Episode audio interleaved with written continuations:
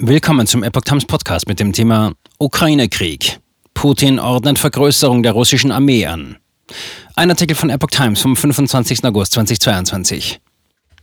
Kreml-Chef Putin stockt seine Armee auf. Die Zahl des Militärs soll ab kommenden Jahr um 137.000 erhöht werden. Ein halbes Jahr nach dem Einmarsch in die Ukraine hat Kreml-Chef Wladimir Putin die Vergrößerung der russischen Armee angeordnet.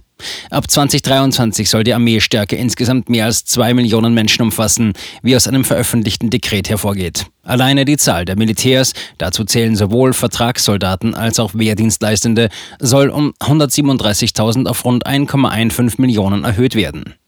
Bei den restlichen Militärangehörigen handelt es sich um sogenanntes Zivilpersonal, also zum Beispiel Verwaltungsangestellte. Eine offizielle Begründung für die Vergrößerung wurde nicht genannt. Russland hatte das Nachbarland Ukraine am 24. Februar überfallen. Laut Kreml-Darstellung läuft in dem Krieg alles nach Plan.